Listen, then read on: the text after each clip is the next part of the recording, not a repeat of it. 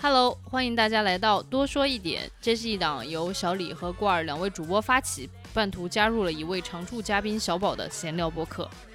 从我们日常看过的书、电影、剧出发，聊聊那些作品里面让我们感同身受和人需求同存异的部分。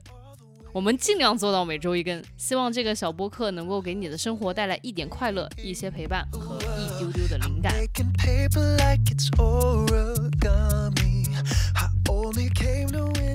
我们今天又是三个人，又是分开了，没没能在一起，因为咱这疫情还没消退呢。然后今天小宝工作一天，非常的疲惫，他就是已经不想要录节目了，是吗，小宝？没有没有，我想录的，想录。上一次我们其实已经预告过了，我们这一次要聊的是那个 Turning Red。哇，我天呐，这个英文单词对于我这个重庆人来说也太难了。它的那个中文名字叫啥？青春变形记。我们这个电影，我觉得其实我基本上听到我身边的所有的朋友都在谈论，就是没看过的都在要资源，看过的都在疯狂的推荐给别人。然后，所以我觉得今天剧情这一趴可能可以比较简单的带过，或者你稍微讲一讲这个剧情呗。就是一个小女孩，然后在她十三岁的时候，突然变成了红色小熊猫的故事。然后发现他们家祖祖辈辈在青春期或者在稍晚一些时候，就是当你有反抗的念头的时候，都会变成红色的小熊猫。啊，然后而且是祖祖辈辈的女性，呃，对对对，好难概括呀。总之就是一个从人变成红熊猫，再从红熊猫变成人，反反复复变来变去的一个变形记的故事。对，也就是小女孩，反正也就十三岁，就刚好要到青春期。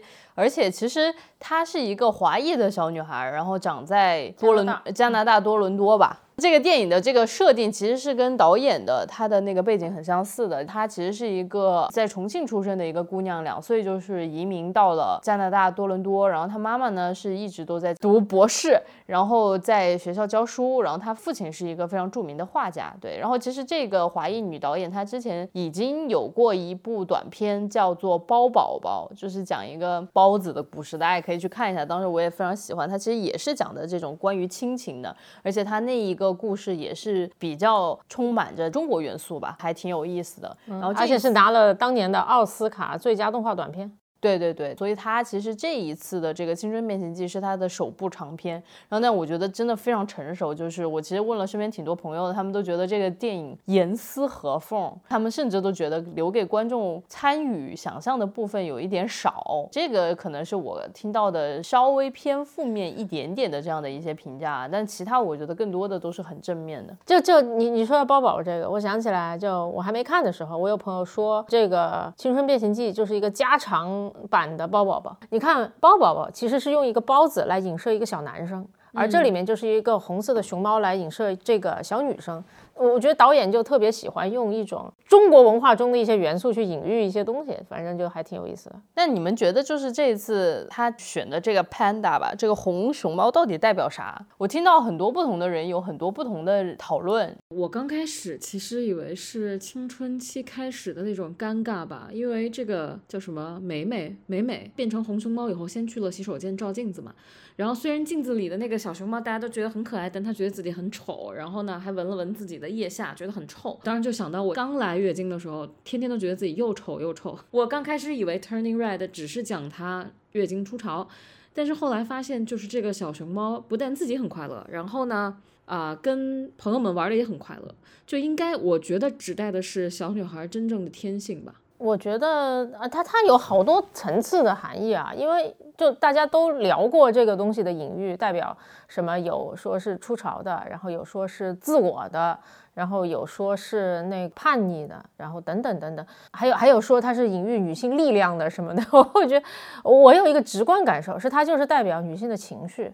因为他什么情况下会变成这个红色的小熊猫？就是他特别情绪高亢的时候，而这个情绪有可能是负面的，比方说非常生气啊，非常悲伤啊，也有可能是正面的，极度兴奋。你你们记不记得他一想到他自己的偶像朝他就是亲吻的时候啊，飞吻的时候，他咔一下就变成熊猫了，对吧？嗯，所以就是它代表了女性那种超出社会对他。期待的那个情绪阈值的那个情绪，这这是超超出意外的。而而且我觉得就是就是在东亚文化中，对女性保持一个平静的形象，有着一种莫名其妙的执念，你知道吧？就是因为女性是不可以。就是不可以有非常夸张的情绪表现的，无论你表表现的过分悲伤，然后你会变成祥林嫂，然后还是你表现的过度兴奋，你直接会变成一个神经病。所以他总是希望女性维持一副就挺平和的样子，就这种，嗯，这种在东亚文化中实在太明显了。所以我觉得他在一定程度上是代表这个，而同时呢，情绪其实是人非常重要的一种力量，嗯，啊，然后然后，所以为什么为什么在中间，呃，他变成小熊猫之后？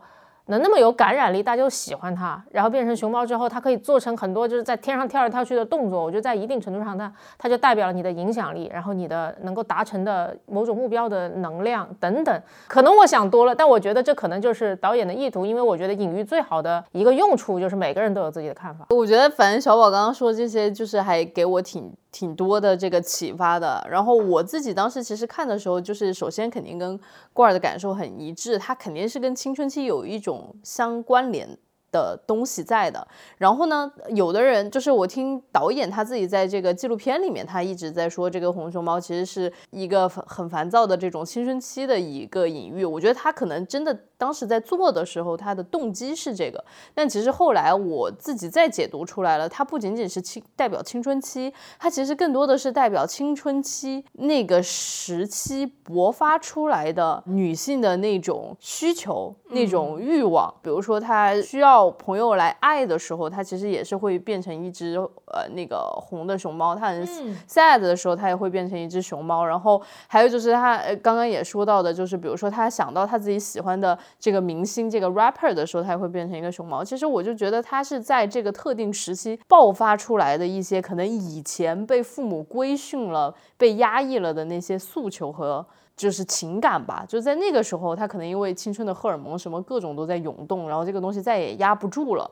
它的这个对抗开始有一点冒头了的时候，我觉得那个红熊猫是那个东西，所以我觉得特别有意思。然后这也是为什么我就在想，它不仅仅应该是青春期的原因，是他妈妈的那个红熊猫好大呀。对，就是照常理来说，如果你说这是青春期的事情，他青春期过都过掉了，应该他不会再有他的红熊猫。就比如说他的红熊猫已经死了。每一个人都有自己的红熊猫，他妈的红熊猫那么牛逼，那么 用牛逼的词是不是很奇怪？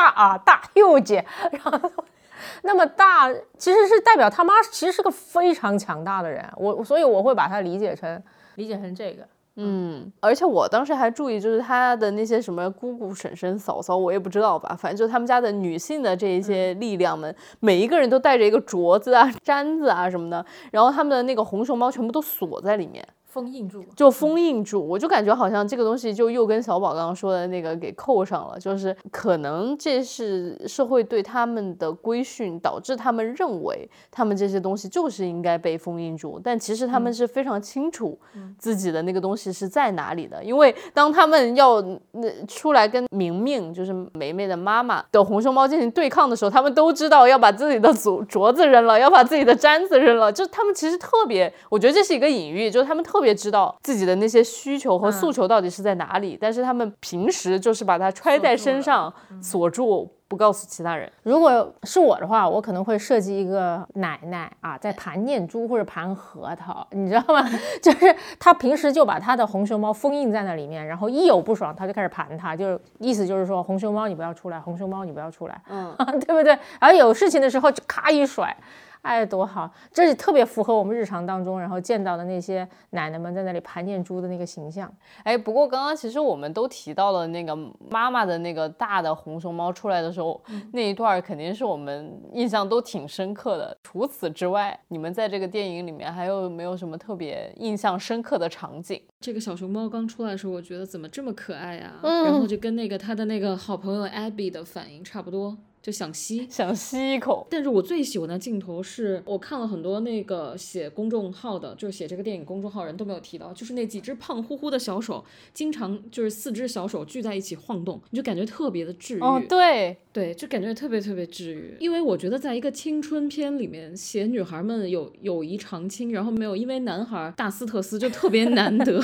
嗯，确实是你这么一说，我马上就在脑子里面有那个印象，就是他们。是他们当时说的是什么 forever four 还是什么鬼？反正大概意思就是我们就一直都在一起这样子的，然后晃动一下，我就觉得特别可爱，就那几只肉唧唧的小手，对，就觉得特别治愈。因为以前美国或者加拿大那边做青春片都会做什么贱女孩啊之类这种，就非常的欧美。但是你看这几个女孩，就是华裔的、韩裔的。然后还有印度裔的，还有什么以色列之类，就这这种地方的女孩们，好像 就跟正统的欧美青春的那些女孩又不太一样。所以我觉得亚裔导演的那个思路还是跟欧美导演的思路差距挺大的。嗯，可能也确实是看到了不一样的世界。就是我觉得我可能都能想象得到，我们的导演小石同学到加拿大的时候两岁，对吧？然后移民过去，他其实就是一个外来 outsider。然后其实跟他们在一起的就就可能每天跟他玩的也就。这些 outsider，就我特别记得，我当时在国外念书的时候，我的好朋友们真的都是一些奇奇怪怪国籍的人。我最好的一个朋友，妈妈是科特迪瓦人，爸爸是巴西人。然后我还有一个朋友，妈妈是韩国人，爸爸是黎巴嫩人。但我就觉得他们的那种背景吧，他们就是特别知道，就是说作为一个外国人，作为一个外面的族裔，在一个就是陌生的地方生活，其实是一件很困难的事情。可能他的父母那一代人，他们得到了非常多的这种善意的帮助，所以他们也挺愿意帮助新来的这样的一些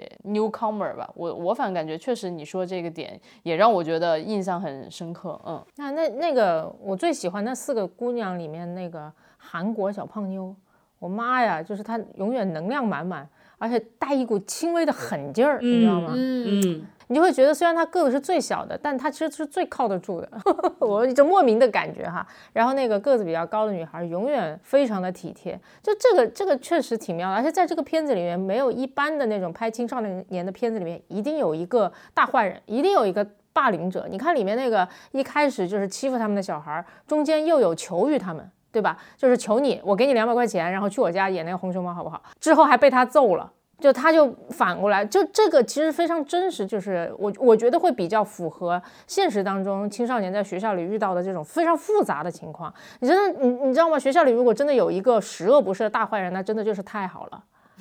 那就真的是太简单了，但关键就在于说那个，就是你知道我我小时候遇到过一件事情，就平时有一个人老欺负我，很烦。有一天他把我欺负烦了，我一拳把他给打哭了，然后他告老师，这哪说得清楚啊？你欺负了我十天，然后我揍了你一拳，当然我那一拳是很重，可是你那是十天哎，对吧？你你每天就是挠我一下，挠我一下，这也不是什么大事儿，我特别烦，一巴掌把他给扇哭了。他告诉老师，最后叫了我的家长来，我的妈呀，这。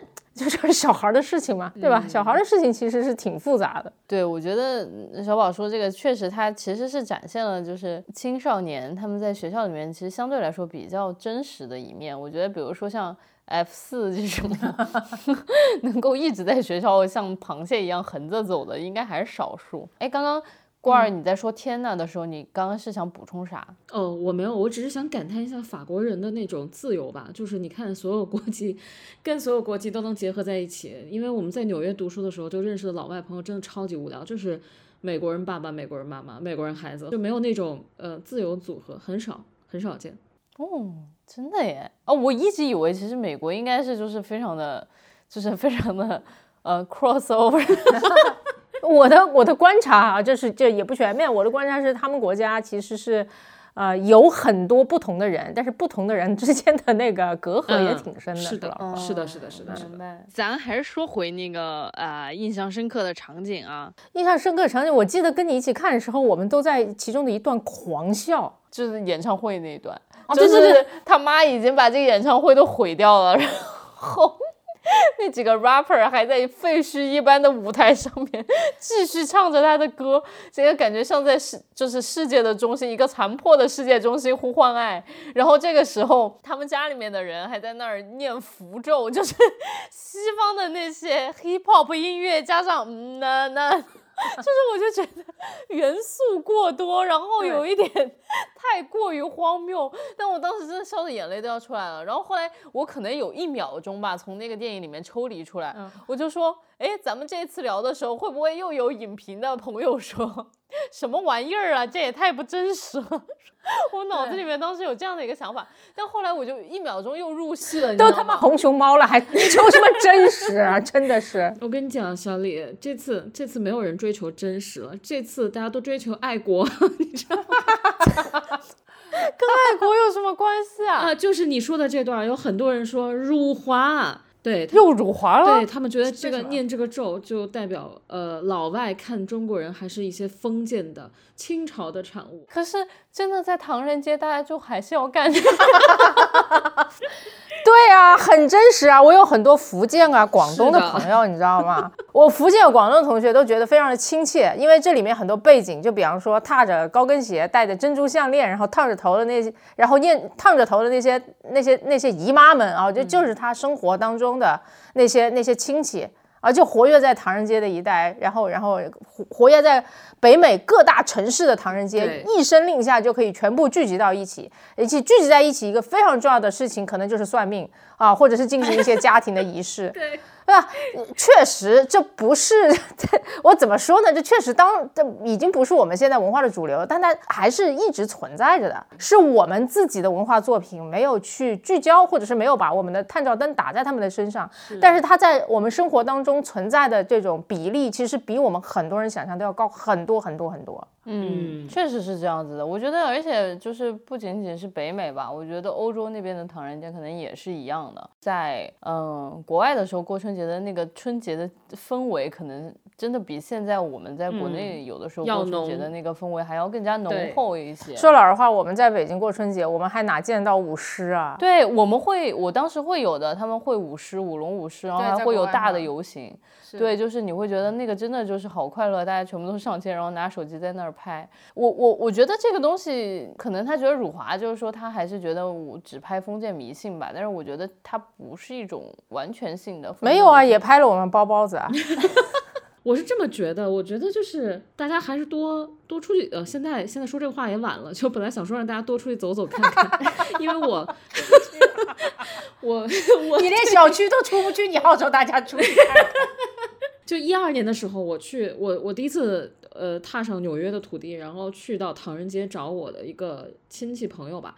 然后当时走到唐人街，我真的吓坏了，我觉得那个像八十年代的八九十年代的香港，有点那种感觉。总之，它不像现代城市，它不像现代的中国。就其实跟中国差了二十年到三十年的差距，但是呢，所有东西你也认得，你也很亲切，但你就觉得这不是一个时代的东西。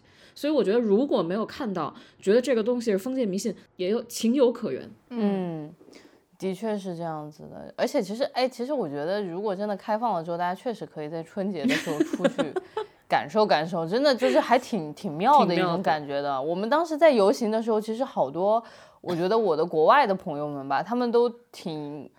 兴奋的，就是他们没有这种东西，他们觉得哇，这个好有意思啊，然后他们就对，就特别愿意跟我们一起去参与。对，反正嗯，我我自己感觉这不算，我只是真心觉得，就我跟小李看到这个东西的感受是一模一样，我们就觉得实在是太好玩了，而且就就就嗯，他不不仅。呃，是一种非常混搭的感觉，而且还挺和谐的，并且我还能够理解。就比方说哈，很好笑，当他妈变成一个巨型的哥斯拉一般大的那个红熊猫，把体育场毁了之后，人都跑了。可是刚刚啊，在吊着薇娅身上天的那个男团就吊在天上下不来了，这是很真实的，你知道吗？虽然很荒谬，因为他们几个真是带着天使的翅膀，就在灯光的照耀下非常帅气的升上天空。突然间一秒钟之间，他们就天上手舞足蹈，然后最后他们降下来了。降下来之后，他们居然没有走，开始唱歌，这当然很荒谬哈。但是我觉得这个这个场景只是为了让这个小姑娘在做一件自己心目当中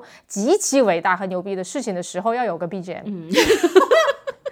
因为你可以想象，就是这几个人已经死了啊！不不，对不起啊，这这几个人已经跑了。可是，在小女孩的心中，她那个时候就是升起了 BGM，而且这个 BGM 居然是混杂着她的男团的歌声和她的长辈们在旁边念念咒的声音的，是不是？这我特别能够想象，你你就这么想吧，就是你春节的时候听着你的爷爷奶奶在你旁边叨叨叨叨叨，然后其实你也没太听进去，对不对？但同时这种叨叨叨又给你一种安全感，所以你听着，但是你脑海中，你的脑海中不由自主的开始播放周杰伦，就是这这不是一模一样嘛？所以我当时心里想的就是说，实在是太妙了，这个设计实在是太妙了。我觉得它不一定真的是导演刻意的设计，让你有多重的解读，但是它莫名的就造出了一种和谐的感觉，然后让你可以。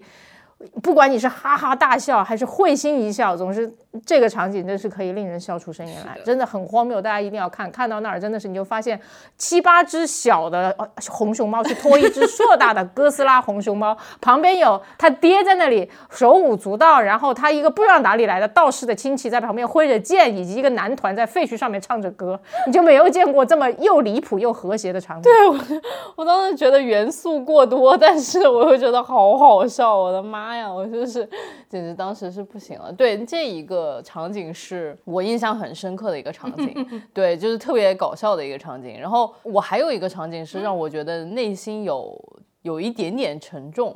的那个场景，而且其实特别小，就是当时那个明明的妈妈，她来到了就是明明家里面，因为这个梅梅她要做仪式了嘛，然后就是相当于应该叫奶奶还是外婆吧，反正就带了一帮子人，她的姑姑、婶婶什么的就来支援他们。然后单独的时候，就是外婆吧跟她妈妈说了一句话，就是说现在是一个非常严肃的时间吧，你要多给到她一点支持。呃，那个妈妈就说好的。然后，但是我就觉得这个支持这这个词用的特别的奇怪，就是根本我觉得东亚社会，就反正至少我身边的朋友们吧，我我不能代表东亚社会，我只能说我身边的很多朋友们，他们从来不明白父母的支持是一种什么样子的感觉，就是我们不会这么去表达自己。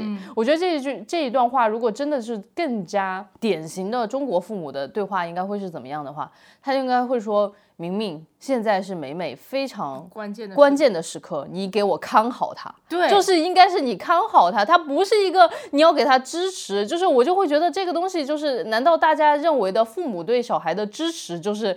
一直把他看着，这就叫支持吗？这不叫支持。真正的支持，实际上就是父母说你要去做什么事情，然后你去做吧，然后父母能够帮你拖住，帮你兜底，或者说你情绪很低落的时候，我能够 cheer you up。我觉得这里明明显的发生了一点点的那种文化的一个错位，至少在可能北美那种社会里面，大家就会说我支持着你，是一个他们的很通用的父母之间和儿女之间的这种表达。但在国内，我觉得真的很少。你们有听过吗？关儿，你有听过你父母就是交代互相交代事情的时候说你要多支持一下关儿吗？会这么说吗？从来没有听说过吧？嗯，没有，撑死到鼓励就已经不错了吧？没有支持，没有，至少不会说出来。嗯。对，哎，你知道这个差别在哪里吗？嗯，比方说，当初当我说我要帮助你的时候，你是弱势的，而我是有办法的，所以我帮助你。当我说我要看好你的时候，我是权威的，然后你是调皮的，所以我要看好你。嗯，呃，当我说我要鼓励你的时候，也一样的，就是我是我是有力量的，而你是缺乏什么力量的，所以我要鼓励你。可是支持不一样，支持是你是那个享有主动权的一方，你是。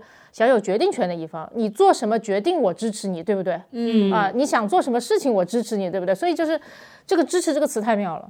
对，所以我就觉得它其实是一个小小的一个词，但它其实背后真的就隐含了父母之间到底怎么来看待我们和他们之间的关系。嗯，就是这个词，我感觉就足够了。当然，也可能就是。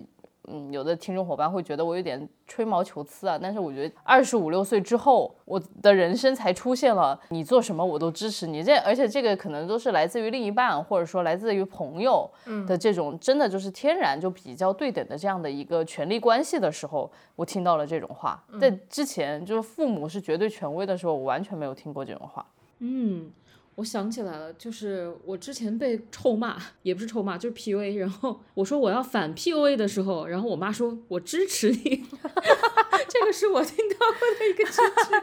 我觉得导演，我觉得导演其实挺用心的，因为他我看了他的纪录片嘛，他说他们做这个片子做了四五年，他们里面有一个很细微的地方，说姥姥他们是就这个外婆，他们是从佛罗里达过来的。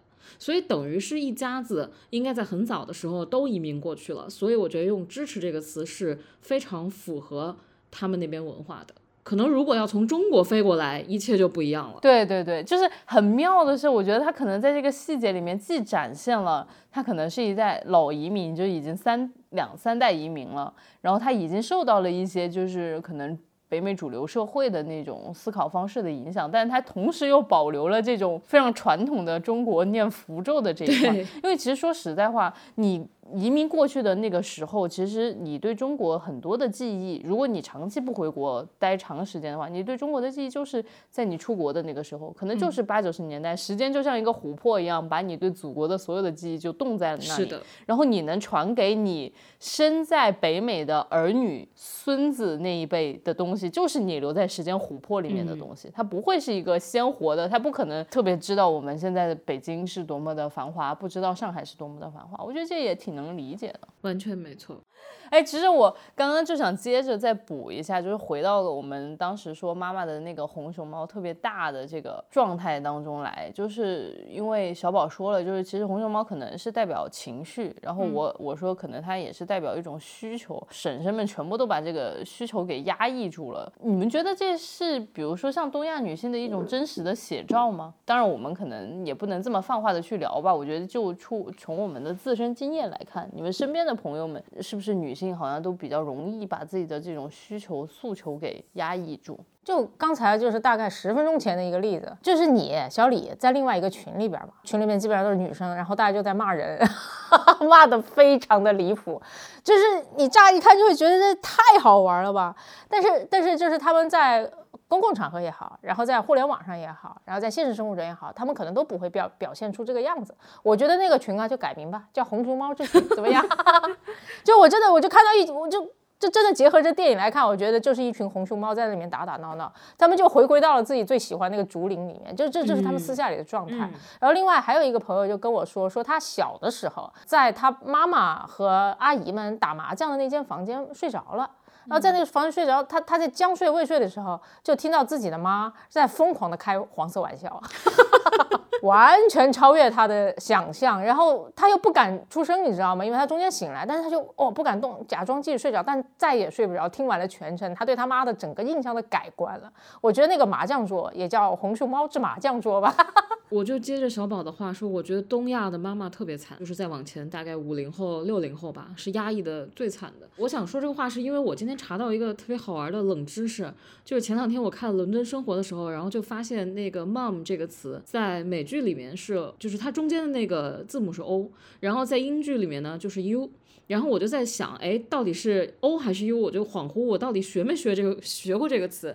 然后就上网查了一下，然后发现果然英式它就是 U，然后美式是 O。但是就是 M U M 这个词，它有一个作为形容词的意思是沉默的。就是他们在英国有一句话叫 “Mom is the word”，然后呢，它的意思就是让你 keep the secret，就是让你闭嘴，让你保持保持沉默，守住秘密。哦，这个意思很。很微妙，好像做妈妈就是应该就是应该闭嘴一样。我觉得可能更多的还是大环境对这种女性的这种压抑吧，让大家不会大声的去说话，或者说。不会去说那些被大家认为不是那么得体的话，就比如说像小宝刚刚说的开车也好，然后还有就是比如说面对所有的这种可能秘密呀之类的，他都是守口如瓶，他不会是轻易的去把这种秘密流露给别人，好像这就是他的一个天职的一部分一样。我个人都会有经常这样子的感受，我就是那种情绪要大爆发在，尤其在公众面前情绪要大爆发的时候，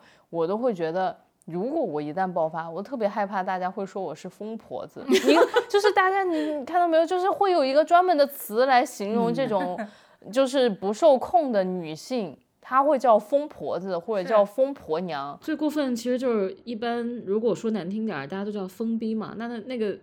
逼对吧？这个词的意思 其实就是从也很懂了，就是从女性身上来的嘛。其实你你看我们这个文化里面，连骂人的词，它长在女性身上。骂人的所有词几乎都是骂你，对吧？就很烦，你知道吗？真的是，你说现在这个事情也真的是很尴尬，确实也跟朋友、有些朋友交流过，然后他就会有一个建议啊，就是比方说骂人不要用再用婊子啊这样的女字旁的字去骂人了。然后我后来翻腾了一下，我说是那剩下的词儿也不多了呀，真的是。对吧？但也不能骂他妈的，对不对？确实就不多，这很尴尬。它已经成为了一个既成事实。现在你说我们在用这些词的时候，没有任何没有任何意识说我们这是在贬低女性，但是实际上这个词儿就是从贬低女性的文化中来的。你说我很尴尬，真的是。嗯。哎，国二发明一些新词吧，其实。我记得我最尴尬的一件事情是在我出国的时候，然后我的。朋友，我的外国朋友问 “B” 是什么意思，我我真的我我真的懵了，我就给他解释了一下，然后他就问那为什么牛逼就是好，傻逼就是不好？我们从来没有想过这个问题，后来我只好跟他说 “B” 是 extremely 的意思，然后他说哦，你这么解释我就明白了，特别牛。哎，那确实，我觉得在牛逼和傻逼这一对词里面，这个逼字啊，就就 exactly 对，就是你说那个词的意思。牛到了极致和傻到了极致，exactly 就是 extremely 的意思。天呐，郭儿，我觉得你绝对有发明新的骂人的词儿的天赋。因为我有一些就是女性朋友，现在对女女女性主义这个事情很钻研吧，很很很用心。然后他们最多做到在说他妈的时候说他爹的，然后你就感觉很很不自然，因为这个东西没有形成一个文化氛围，嗯，很难，很难很难。对，所以可能。所以我可能要做的就是尽量不骂人，你就不要再压抑自己的红熊猫了，是的。关键是我们把这个字都挂在嘴边吧，但是呢，卫生巾这个东西我们都不敢拿出来。我不知道你们中学的时候上上洗手间的时候，会不会偷偷摸摸把卫生巾塞到袖子里面？我记得当时我们班的女生全部都是偷偷塞到袖子里面，就生怕别人看见。我说这个东西都在超市的货架上摆着，它有什么见不得人的？这个你这个观察真的特别有意思，我就稍微再加成一下吧。就当时我有一个同学，他来姨妈了之后，他有一种幻觉，就是他觉得他自己走路的姿势不对劲了，然后所有的人一眼看到他就知道他来姨妈了，他就觉得特别羞耻。然后有一天下课，他就把我们就是拉过去，就说：“哎，那个我来姨妈了。”然后我走走两步给你们看一下，好谨慎哦。你你们能不能看出来我不对劲？但是你知道吗？就是越当当你越把一个注意力放在那个东西上面的时候，你就会越奇怪。然后后来他还跟我们研究，他说我们能不能研究一种就是来姨妈的时候的姨妈的步伐，就是 哇天哪，让大家不要看出来我们来姨妈这件事情。哇，如果这个人是我朋友，他一定会给我形成巨大的压力，你知道吗？我是那种。哎呀，对不起，我说一些恶心。我是那种经常不舒服就当众扯裆的人，真的是，就管他的，就 so sorry。但就他这么说的话，我就会有很大的精神压力。我会觉得我平时是不是？那如果他这么想，那那那那岂岂不是大家都发现我是个就就就是很糟糕的这个姿势？你的姿势的确很糟糕，当众扯裆。但我想说的是，但我想说的是，补一句我。对不起，就有的时候我我在我在我在就是站在那儿的时候，甚至是坐在那儿的时候，有时候聊天聊着聊着，我就发现我的手根本没有插在裤兜里，你懂吗？我是插在裤腰里，你你懂吗？就是手伸到裤子里，我以为那是裤兜，极其猥琐，释放你的红熊猫。好，释放大家红熊猫，爱放哪儿放哪儿，好吗？嗯，对，没关系。我跟你说，我摆脱我摆脱月经羞耻，就是因为有一次无意间释放了红熊猫，就是我把卫生巾学别的女生塞在袖子里，然后 然后我下课别人说了一个什么笑话，我超级开心，然后就哈哈哈笑，一挥手，然后那个卫生巾就飞到了男生的脸上，然后从此以后我再也。我再也不羞耻了，我成了大家的笑柄，然后我就不再羞耻了。我不得不说牛逼啊！就是当你活成一个笑话以后，你忽然发现枷锁全部没有了，哎，特别好。对，我觉得如果再要在这件事情上面再加成一下，就是其实我觉得就是不仅仅是青春期有这个羞耻，就是真的我都到大学了，我都还有这个羞耻。到大学了之后，就是不是我们都知道用那个 pad，就是用那个卫生卫生巾，其实是很不舒服的，尤其是夏天。它特别潮湿嘛，对啊。然后其实当时我们不是在那个呃去了国外之后，就发现很多女孩子都用那个 tampon，就是棉条，可能有同去的中国女生就先尝试了起来，然后他们就觉得哇那个好好就是好好用，然后就是觉得就是夏天不会再那么闷了之类的。然后他在我们这个群体里面去推广的时候，你知道大家都在说什么呢？就是说我还是个处女，我能用这个吗？是的，是的。然后真 的就是大家真的会很 糟心这件事情，就会觉得自己如果不是处女了，也是一件非常大的事情。有毒。就跟当年就是说我我来月经了被人发现是一件很大的事儿，然后到我如果不是一个处女了，我也是个很大的事儿。如果我破处不是。正常的性生活破处，而是被一个 tampon 破处了，也是一个很大的事儿。我就觉得，我天呐，真的好多禁忌啊！你这么现在想起来，你过往的生活里面很多细节，其实都埋藏了文化对你的脑子的这种侵蚀。我当时确实是会觉得有点不舒服，但是我觉得我好像没有正当的理由去反抗人家问的这个问题。然后我就说啊，我不是很在意这件事，然后他们就会用很异样的眼光来看着我。是的，我插一个，就是不是网上还有一个呃段子，你不叫。段子是真事儿，一个女孩抱怨，她就说她用卫生棉条被男朋友发现，男朋友生气到要跟她分手，然后我就觉得大离谱，我说分吧。真的，这男的不如一个卫生棉条，对吧？嗯，那这也是很有可能的嘛。哎，我要给你们讲一个非常有趣的例子。我的朋友在尝试使用卫生棉条的时候，被别人劝住，就是说如果你用这个就会破处。我就问了他一个问题，我说我说你觉得处女膜是什么？他就说是长在就是入口处的一个保护膜。我说那你每个月如果这个处女膜是封闭的，你的月经是怎么流出来的？那他怎么回答你？他沉默了，然后隔了一个星期，他说：“嗯，棉条果然很舒服。”太好了，对对，太好了，真的是，就是要听从自己的内心，释放自己的需求。哎，其实像这个电影里面也是，这个女孩，然后那天早上起来就非常不对劲，躲去厕所的时候，她妈妈其实。是一个很好的妈妈，但是她对于自己的女儿来月经这件事情又过于紧张了。你看她拿了多少东西，维生素、什么热茶，然后止疼片，然后各种各样的这种卫生巾用品，对吧？一大纸箱就是为了应对这一天。而且最关键的是，当她说到啊，我女儿来月经的时候，她爸往后退了两步。对对，所以就就。记不记？巨好笑。然后我就说，哦，好典型啊，就是他爸就觉得，就是觉得第一觉得这件事情非常大，第二就是觉得 我还是不要掺和了吧。然后我觉得真的很东亚家庭吧。嗯，那你们青春期还有一些什么别的吗？因为因为其实青春期这个反应是这一部电影里面挺重要的一个主题。嗯嗯。啊，我我我长痘，那你有自卑吗？当时有吧，就是十十四五岁的时候，我那时候长痘就严重到跟个真的是跟个月球表表面小恐龙似的，而且月球表面这个话是我爸和我妈这么说的，真是很好笑。他说：“哎呦，你看你长得就像月球表面一样。”那我当时没什么感觉，我就觉得很好笑。我们大家都还，我还自己还取了一些，比方说这是更像恐龙皮儿呢，还是更像月球表面呢？而且有些时候去爬山，看到一些很丘陵不断的起伏，说啊，就好好像我的痘一样。我现在可能都没有建立哈，就是说这件。事情特别重要，然后就是就是你的你的脸的皮肤状态啊，这件事情有那么重要，所以我就觉得好像开玩笑，开一个有趣的玩笑，会比会比就是我我的脸是光滑的要重要的多。但是呢，但那个时候我还是有一些行为上的行为上的不由自主的往回缩的一个情况的，就比方说我就不爱出去玩了，然后也不怎么喜欢见朋友，不尤其不喜欢认识新朋友了，就大概就是念高一左右的那个时候的事情吧。呃，这客观上让我的学习更好了，这真的是不出去玩。哎呀，天哪！对，笑声中夹杂着一些心酸。不过你还记得你有一些什么青春期的那个，可能跟电影里面能呼应的一些烦恼吗？就是丑啊，变丑了好多，一下一下整个就像发面馒头一样膨胀了，然后眼睛也没有了，然后满满脸痘，然后还戴了那个 牙套，哇，就简直就是一场噩梦。然后关键是吧，你因为我觉得我青春期那会儿跟动画片里面那个就这个女主角长得贼像，现在看看也没有那么难看吧，还挺可爱的，胖乎乎的，对吧？嗯，我每天照镜子也觉得自己还挺对啊，很可爱，挺可爱。但是你妈，然后你的所有女性长辈都说你完了。你完了，说这个孩子，这孩子没救了，说长长咧了，就用北京话叫长咧了，长咧了。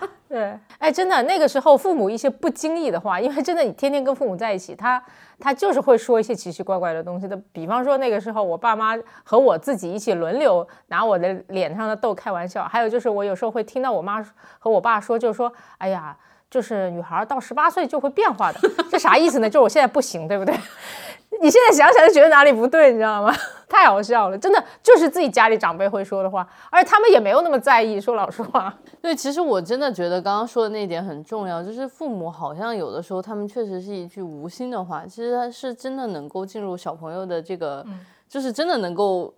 毒害到他，或者说伤害到他，但是如果你一句小小的一个表扬的话，或者说是一个你的观念的一个改变，可能真的就会让你这小朋友的整个青春期的体验都是完全不一样的。接下来就是想会说到我这个电影里面更重要的一个主题吧，就是这个 mom issue。就你们在这方面有体会吗？就是能跟就是咱们电影里面的妹妹有一些共情吗？对，就是就我妈就是那种小时候从小就是回家晚了十五分钟，然后就没完没了的那种啊啊！我妈就是典型的隐形的 control freak 吧？嗯，我妈不会听这个节目的哈，嗯不会。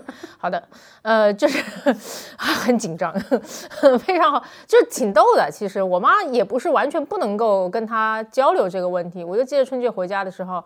呃，我借着一个机会，我也跟我妈说，我说你其实也是挺控制狂狂的，因为我我妈在指责别人的教育理念有问题，你知道吗？很逗，我我妈指责别的妈妈的教育理念有问题，控制其他的小孩，控制的太严了，以至于把那个小孩都毁了。然后我就慢慢的听她说完，说完之后说，我说妈，你其实有时候也是这样，你没发现吗？我妈她面不改色的沉默了大概两秒钟，然后说了一句。呵呵，对不起，他真的是说的呵呵，对不起。他说的，因为我我妈是英文老师，他说的是呵呵，sorry 咯。然后我说这也太贱了吧，太好笑，我爆笑不止啊，我们全家爆笑。但是我妈确确实是一个，所以这是她好的一点，她一方面能够交流这些事情，然后有些时候也会有一些更柔软的方式，但她绝对是一个控制狂。但这个控制狂就体现在吃鱼是好的，他会告诉你。这个没有问题，对不对？这都是为你好。然后接下来他会说：“你现在就给我吃，对你现在就吃啊！你他他得盯着你吃。更关键的是，你在吃的时候，他会跟你说你拿筷子的姿势不对。嗯，然后在筷子姿势拿对了之后呢，他会说这里还有一口饭，你为什么要剩下把它吃完？总之就是他会到最后一个细节。我的妈呀，真的是要死了！哎，行，我妈不会听这个节目，好，再确认一下，真的是要死。但是呢。很妙，就由于我妈是这样一个状态啊，我会把它定义叫做入侵式关怀。嗯，对，就是一种侵入型的一种一种一种一种对你的关怀，就直接侵入到你的生活方式里面去。我从小是在这样的环境里长大的，以至于我长大之后呢，莫名的就会觉得那种有侵入式关怀倾向的人会给我安全感。嗯，这也是很妙的哦。嗯，这是什么斯德哥尔摩综合？你要这么说，我也没有办法。嗯，但是小宝那个组合拳真的是太太熟悉了。我我我们家也是那种回家晚十五分钟，我妈就是那种，她是她是显性的控制狂，而且她有焦虑症。哎呦我的妈！她就非常焦虑，她老觉得我出事儿了，你知道吗？她老觉得我死在路上。然后大离谱。然后特别好笑的是，当时我们家门口刚开了一个七幺幺，然后我就去买好顿吃。大家都知道好炖那会儿对一个零五年来说就是一个非常新鲜的洋气的玩意儿，肉超级好吃。我我在中学嘛，中学的那个午饭很难吃，我放学就奔。去七幺幺买了一盒好炖，然后站在楼下吃，想吃完上去，结果很快，然后我妈就提着铲子，哎，就冲到楼下了。本来就 铲子，对，然后你们家为什么有铲子？我首先想问，因为他在，因为他在做饭，咋不提个斧头？炒菜的铲子，炒菜的锅铲，对。哎，我他妈以为是铲土的，我就觉得很奇怪。我们家都住楼房，有个铲子，到底用来干什么？买我的，你知道吗？哎，别这样，就是他这这句剪掉了。他提着铲子下来，然后呢，第一生气我晚回家没有跟他讲，其实只有七八分钟。然后第二生气我竟然在偷吃肉，你知道吗？因为他那会儿逼着我减肥，他说我太肥了。哎呀，太好笑了！然后回家就挨了一顿打，我基本就是从从小是在被打的过程中长大的。太惨了，太惨了。那其实你们俩都讲到你们妈妈对你们这么大的控制的时候，你们爹地在干嘛？你们的 爹在干嘛？不知道。我爸，我爸也在被我妈温柔的控制啊。所以妈妈是控制一切了，对吗？对我家就是我妈控制一切，而且我妈就能就为你妈是就是很明显的控制一切，对不对？我猜是。我我我妈是非常，你猜？我猜呢？如果让我猜，我妈呢，她是非常不明显的控制着一切，暗中控制着一切，真的很牛逼。就是她就是会是那种，就是问我爸意见，然后我爸就只要没有说到我妈心里想的那个意见，我妈就不会停止问他意见。就问到你说到我想听的话为止。对，然后他再表示支持啊，牛逼了！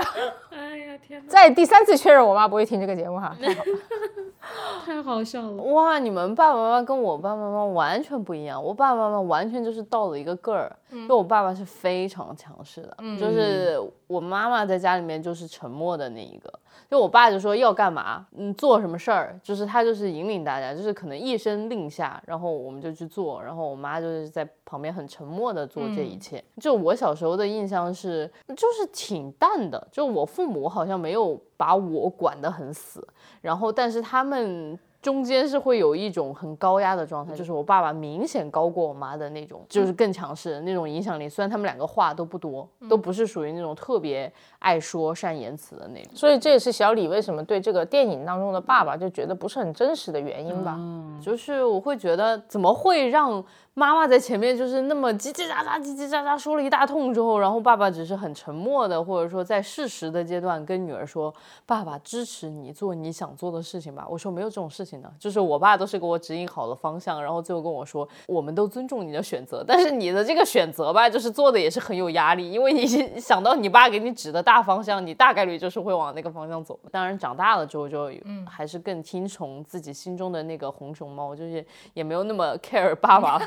到底给你指了什么大方向？哎，我觉得这个里面还有一个很有意思的一个地方啊，就是其实你们发现没，就是妈妈那一代，她好像就是更倾向于把自己的红熊猫关起来，然后但是其实到了美眉这一代，她可能就是愿意把自己的红熊猫释放出来。其实我们刚刚三个人在聊天的过程当中，不断的其实都在说，哎，释放你的红熊猫，释放你的红熊猫，不管是一句笑言，还是说是一句认真的话，其实在某种程度上都反映了我们认为释放红熊猫是一件更好的事情，嗯，对吗？对，是的，他长得那么可爱。那你们不会担心就是情绪失控这件事情吗？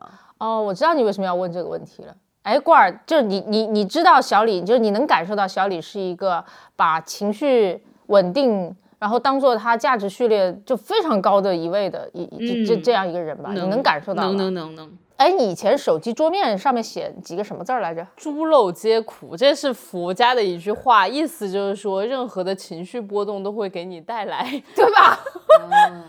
哦，我之前看到他的手机桌面，我整个人都惊呆了，因为他就他的形象是，就是我不知道该怎么说，他的形象跟他这个很佛系的手机桌面是完全不匹配。我说怎么回事儿？就就。对，我就是想说回来，就是大家没有害怕自己释放自己的红熊猫而太过于失控吗？我其实一直挺害怕的，就是我跟小李有一点像啊，我总觉得长大。就代表你能控制自己的情绪，你能获得一个稳定的情绪。但是我到三十一岁，我还发现自己没有长大。在前几年吧，我都觉得挺恐怖的，因为时不时你就会，而且我觉得我那熊猫特别的大，就就有的时候，嗯，你的熊猫哥斯拉一样大，对，就有的时候会担心它跑出来吓到别人。然后确实也吓到了别人，所以有时候在这个问题上挺纠结的，又觉得也不能事事忍吧，但是感觉自己是没有成熟到能做好平衡。嗯，郭儿说了一句一句特别对的话，他就说他觉得一个人成熟了就是应该能够控制自己的情绪。你不觉得特别像那个美眉她的那个仪式吗？那其实就是一个东亚女性的成人礼，不是吗？嗯，对吧？就你成熟了，你就封封闭你的红熊猫。你小时候可能还能打打闹闹啊，哭哭啼啼的。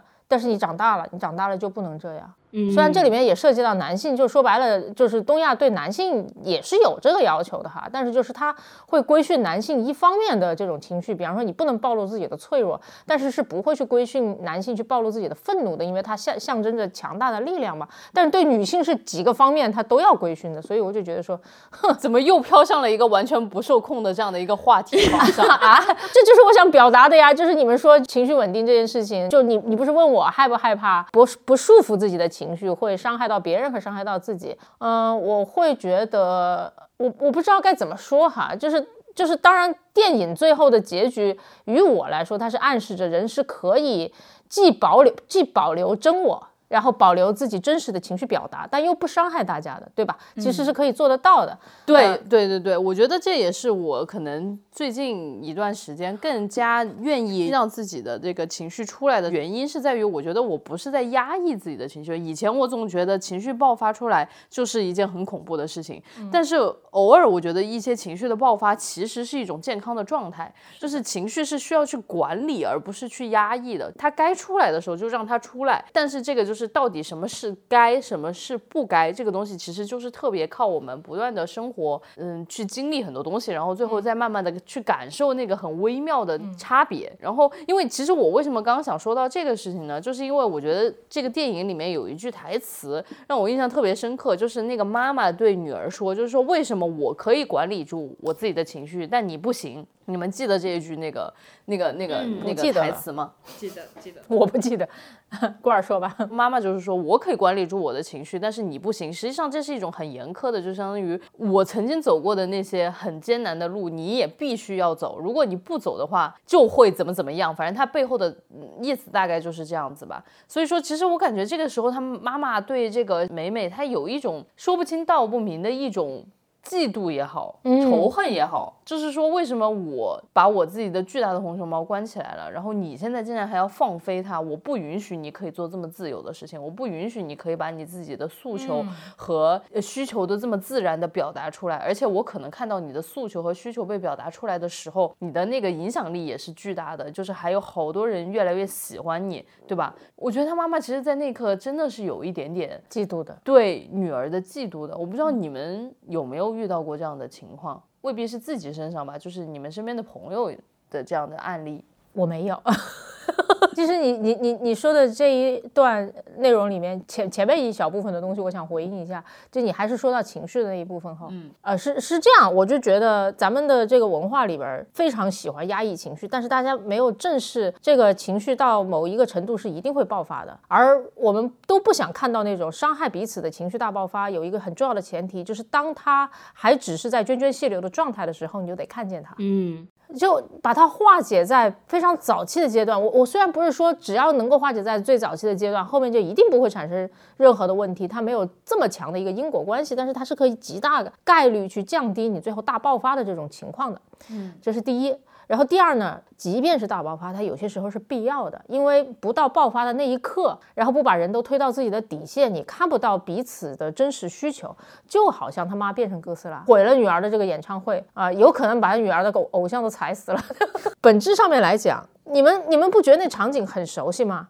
就是两个人吼吼吼吼吼，对吧？这就特别就是女儿，我就是我要离家出走，我就要看演唱会，妈妈就是撸着袖子把他抓回来，然后两人又哭又闹的，然后吵了一摊。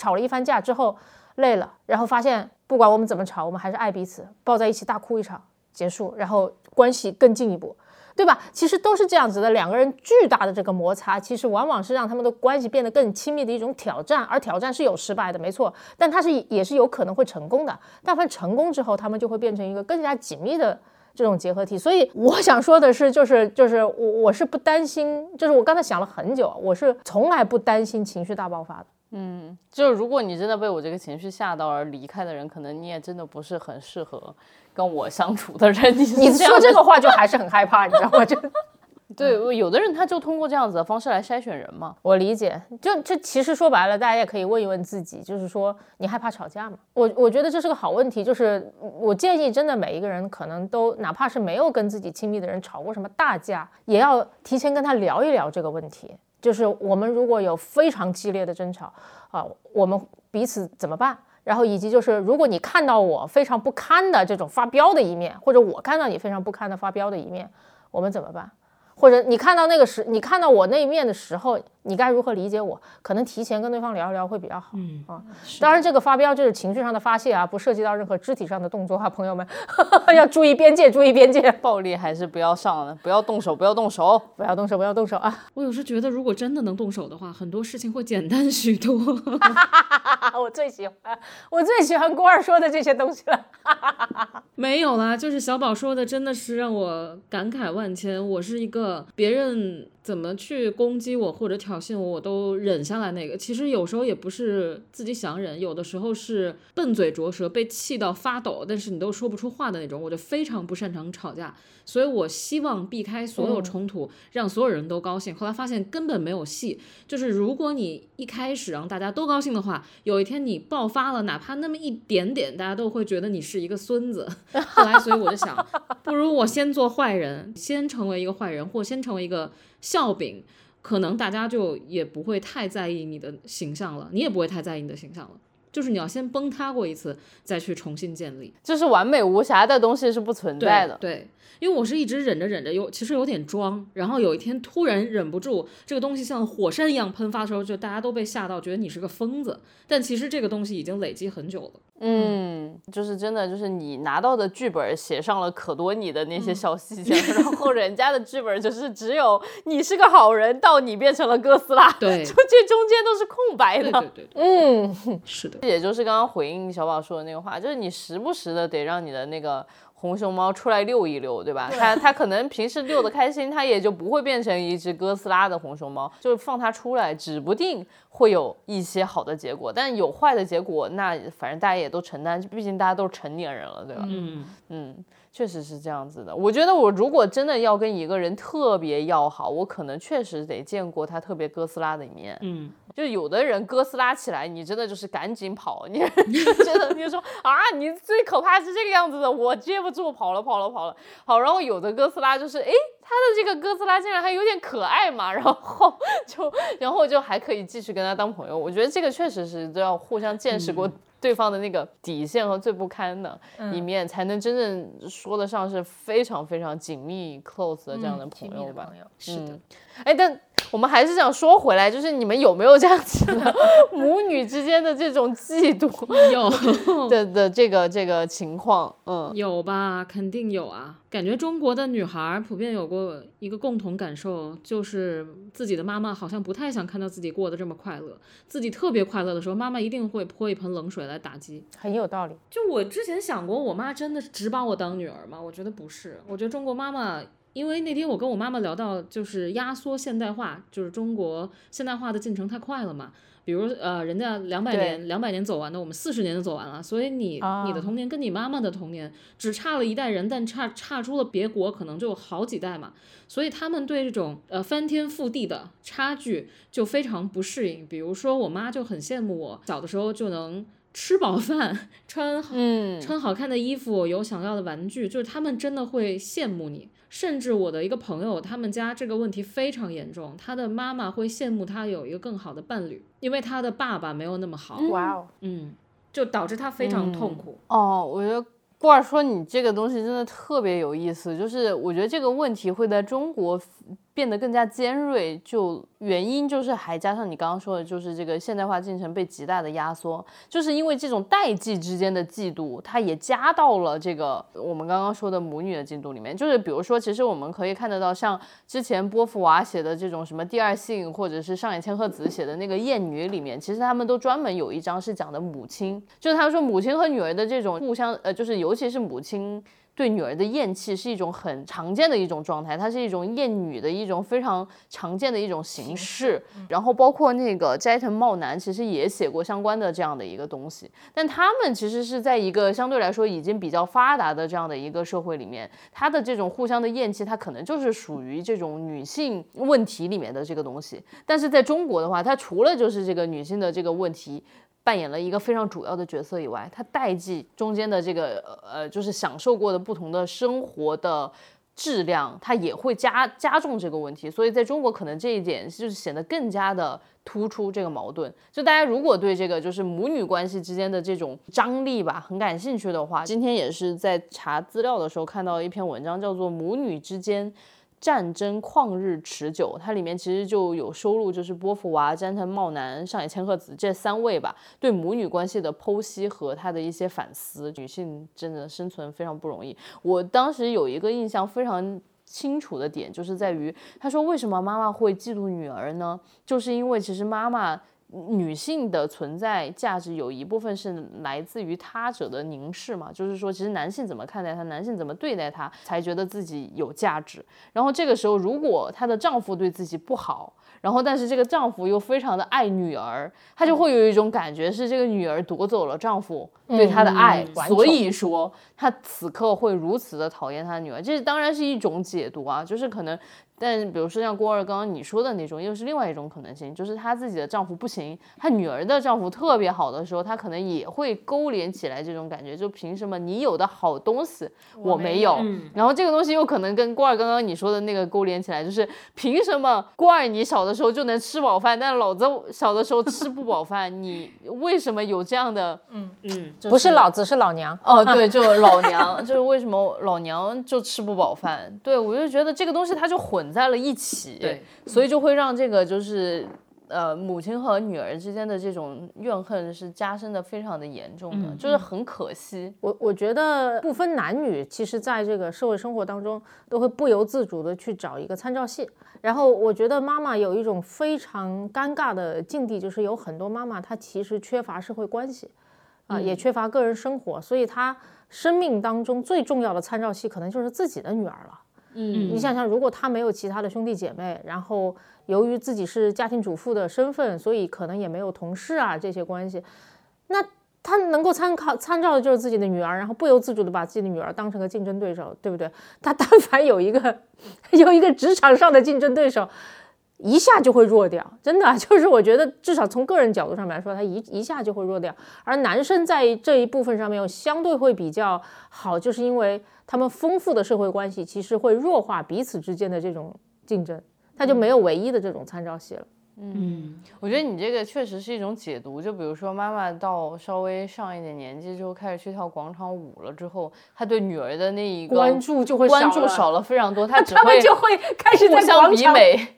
他们就会开始在广场舞上 PK，对，就是王姨今天穿的那个衣服比我好看，李姨今天围的那个围巾比我艳丽，我明天要打扮成什么什么样子？还有就是我们几子几姐妹在拍照的时候，我一定要是占 C 位的，大离谱，真的是好好玩。嗯，但是我们其实也看到有另外一种母亲，就是这里非要硬 Q 一下，就是之前大火特火的谷爱凌的妈妈。那谷爱凌的妈妈好像跟谷爱凌之间的关系就不是我们看到的，就是比如说有妈妈会嫌弃、厌恶自己的女儿的这种关系，好像啊，就至少她展示在公众层面所有的这种纪录片也好、文章也好，感觉古燕是一个非常爱她的女儿，让她的女儿释放她的红熊猫，让她的女儿去。我觉得她女儿就是红熊猫本身，你知道吗？就只是他的形象不像红熊猫，我天哪，他是个超人吧？就是你看最后红熊猫。和这个美眉，就是美眉可以通过我先变成红熊猫，然后降落那一瞬间变回个人的方式，穿梭在这个城市里，超人了好吗？然后我觉得就跟谷爱凌一样，谷爱凌就是他妈 就是一个变身的红熊猫，只不过是长得还是她本来的样子。对不起，为什么这么愤怒呢？你就是说她能上天入地，就是能跳过跳过来，扭吧扭成这个样子。我对那种体能上面有超能力的，就有接近超能力的人都有一种不由自主的愤怒，就是 天哪，你是人类吗？就是做一个弱鸡，就是很容易有这样子的。感慨，呃，之前我记得看过一篇文章，上面的标题就叫做“我们到底是需要谷爱凌还是需要古燕”。嗯啊，他这个我们应该是指的当今社会吧，对吧？如果有一个谷爱凌的话，大家会觉得哦，我有一个偶像，然后有一个榜样，然后有一个其实可望不可及的这么一种呃超级英雄的女性。但是古燕的话，似乎是一个可以培育更多超级英雄的一个存在，所以我想他的那个意思应该是说，我们需要更多古燕。但我觉得古燕也很难，他在另外一个层面上也是超人。我的妈呀，就搞那些事业，又又花这么多时间去培培养他的女儿，在这过程我只有一一一个感受，就是他基本上是给了非常多的爱和自由的空间，这其实是非常难得的。因为对于任何一个人，我自己都能体会，当我去爱另外一个个体的时候，不管他是我的女儿、我的亲人还是。任何一个人，我只要爱他，我会不由自主的想要控制他。然后当他表现的不如我意的时候，我会不由自主的生气。你就不要说人了，就哪怕是猫，嗯嗯，就我们家猫，对吧？就是那种你对它好，但凡它对你就是那种爱理不理，你就。一种莫名之火就窜上心头，所以这是人的本能。我觉得他最难得的一点是爱与自由兼得。嗯，我有一种感觉，就是其实说实在话，在中国，像古燕那个时候有那么高的学历的，首先是少，但他肯定有他的同辈什么的，但不一定他的那些同辈都培养出来了像。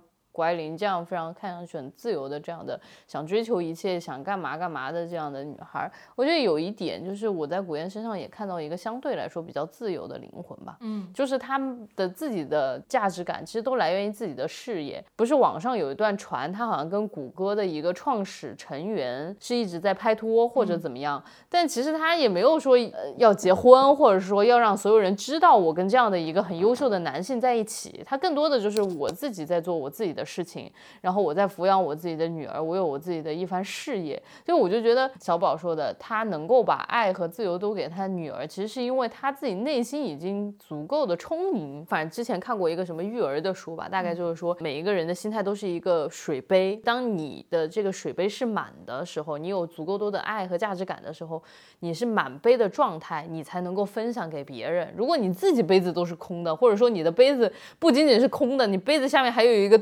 坑，还有一个洞，就是人家给你的爱倒进去全部都露出来了，那你肯定是没有办法分享给别人的。就是我至少觉得，就是说他们之间可能有这种传承，也是在于古燕自己还是一个相对来说比较有价值感和笃定的人吧。当然，我觉得也有很多说法，就是说觉得古燕其实是一个。完全在以操作金融产品的思维在操作他女儿，把他女儿操作成一个可以卖高价的这样的一个商品。我觉得这个说法，也就是我反正也听到了很多。对我就是我就是这么想的，没有啊，就是首先他们家是一个母系社会，然后我觉得他们家其实很完美的映衬了他们家其实就是这个红熊猫家族，你知道吗？他姥姥他妈妈感觉都是红熊猫。对，还有他外婆，就是他他他他们家照片里面只出现过谷爱凌、古燕和和他外婆。所以就就真是个母系社会，就也没有外公，也没有爸爸。对，好像这个片子，这片子里面就是，是的，对吧？他爸爸是个配角。哎，我总觉得美国人会误会，我就觉得外国人看了又看谷爱凌的 case，然后又看了这个电影，他们就会误会我们国家是个母系社会。我我后来想，是不是我太阴暗，嫉妒嫉妒人家？因为我总觉得这种爱与自由。不太可能出现在东亚妈妈的身上，就这么完美。我不太信他们这种特别完美的形象，我觉得太会包装了，包括自己，包括这个女孩儿，这个东西太过完美，肯定是哪里有不对的地方。当然，可能真的是我没有见过，我没有这么快乐过，所以我嫉妒她。我完全同意，就是像谷爱凌的妈妈，她肯定有常人难以企及的这个资源和能力去去经营这件事情。然后这个不是说我心中有大爱就能自然做得到的，我还得有能力。但另外一个方面，我觉得有一个标准去去判断她到底是在利用她的女儿呢，还是就是真的在爱她的女儿。就是在当她女儿不愿意的时候，她要不要强迫她一定要做到？就至少我所得到的信息，包括我有些朋友的朋友是拍过这个谷爱凌的纪录片的，他们都说在纪录片内外其实都能看到他妈。妈妈对他就是那种半放任不管的状态吧，呃，就属于那种去拍的时候，然后谷爱凌就是说啊，我不要吃这个，我不要吃那个，妈说啊，不吃就不吃吧，然后说我要出去玩啊，去玩就去玩吧。就比方说他女儿受伤，他妈妈也不会说啊，那你就不要去练了呀。或者另外一个极端就是说，女儿你要坚强哦，我们很快就要胜利了，这也是一种。但他妈妈说的是你想怎样我都支持你，嗯，这个支持就是全然的主动权和决策权都在你，你做了决定，我看看我在看我能够用什么方方方法去支持你的决定。还有另外一个呢，就是有一个跟妈妈。是形成一个鲜明的对比啊！对我终于想起来了，就是同样也是一个，你可以当她是冠军妈妈吧，不是奥运冠军，她只是参加了奥运会，但她其实是前知名小提琴演奏家，叫陈美。然后他的妈妈也是一个著名的 Tiger Mother，然后然后在很小的时候就让陈美学琴，然后并且就是利用一切资源包装她，让她在商业上获得了巨大的成功。陈美在十六岁左右就推出了火遍全球的专辑，那个时候在中国其实就是九几年的时候，你知道吗？在中国我们根本就没有互联网的时候，他就已经非常非常火，电视台啊，然后然后在不断的循环播放他的这个这个全球巡演。后来他就突然销声匿迹了，不知道发生。生了什么？直到某一年的奥运会，我听说他代表泰国，因为他确实是中泰的混血，好像是我我不太记得了，要去参加奥运会，有毒吗？就是，然后我去看了那个资料，我才发现，就看了那新闻的报道，才发现就是说，但他成年之后，然后在他。也赚了很多钱之后，他立刻就跟他妈断绝了关系，因为他所有的这一切都是他妈逼他做的，而他真正的爱好是滑雪，他真正的爱好是滑雪，但他妈不让他滑，因为滑雪其实特别容易受伤，很危险，很容易受伤。然后他妈给他的手指上了巨高的高额保险，因为他是小提琴演奏家，他要受一点点伤，就不仅是手指哈，他手肘要是受一点点伤，他就废了。他后来就。跟他妈决裂，然后自己把所有赚来的钱都投入到了训练上面，然后也花了非常多的心思去去去去去练习，然后并且就找到了一个非常小众的方方法，代表一个根本没有什么滑雪运动员的国家去参加了一次奥运会，圆他自己的梦。悲剧结尾的是，不仅他没有拿到任何奖牌哈，甚至他后来被起诉，说他利用自己的社会关系，然后来。不正当的获得了参加奥运会的权利，虽然最后没有判罚他，就是就是怎么样，但这这不是一个很好的故事的结尾，对吧？嗯，所以其实我觉得另外一个判断标准就是看这个女儿她在公众面前呈现的到底是对这件是不是真的对这件事情的热爱，还是说我只是在技巧上极其纯熟。嗯，我觉得谷爱凌是爱化学的。奥运会结束之后，她在北京，其实我还看到她发视频，就是说她现在在学花滑。我说她真的跟冰真的是有什么杠上了吗？真是的，冰雪运动真的是杠上了。对，而且她今天还在很很很磕磕绊绊的在滑，然后两天之后她就发了一个，哎，我能够跳起来转个一百八十度了。我我希望她不要哪一天谷爱凌突然说我要跟我妈断绝关系，其实我最爱的是拉小提琴。我说我的人生就要崩坏了。希望他永远保持这个状态。最后的最后，因为我们今天其实也聊挺长时间，我其实还是想回到这个电影本身，它的那个制作公司皮克斯。因为其实我们真的最近几年看过比较好的这样的一些电影，可能呃这种动画类电影，其实都是来自皮克斯的。我记得的有大大脑特工队是吗？对，大脑特工队。然后还有心灵奇旅，然后还有这个 Turning Red 都是皮克斯的。你们最想聊一聊的有有哪一部吗？也许我最喜欢的是《心灵奇旅》，但是我可能看的感受最深刻的就是我看到泪如雨下的是《头脑特工队》啊，因为在《头脑特工队》里边，我有一种从来没有一个人。这么理解我的感觉，虽然就是毫无疑问他们不认识我哈，但是就是我是在飞机上看的，然后在我去坐飞机之前，然后我刚刚经历了一些非常就不太好的事情吧，然后就心情很很很低沉，然后在看这个电影的时候，在飞机上，然后就泪如雨下，因为我就觉得说那种对情绪的精准的把握，然后就是他那种很深刻的理解，包括我我很难形容，包括就那种。那个 blue 那个哀伤情绪，嗯，在我们人生最沮丧和无力的时候，给过我们的支持和拥抱，然后这件事情真的是非常的感动我。哈，我我我我觉得每一个人喜欢的东西，可能都是那一瞬间，呃，照亮了你的那个东西吧。然后至于非常喜欢 so 呢，就是我觉得他想象力实在是过于惊人了。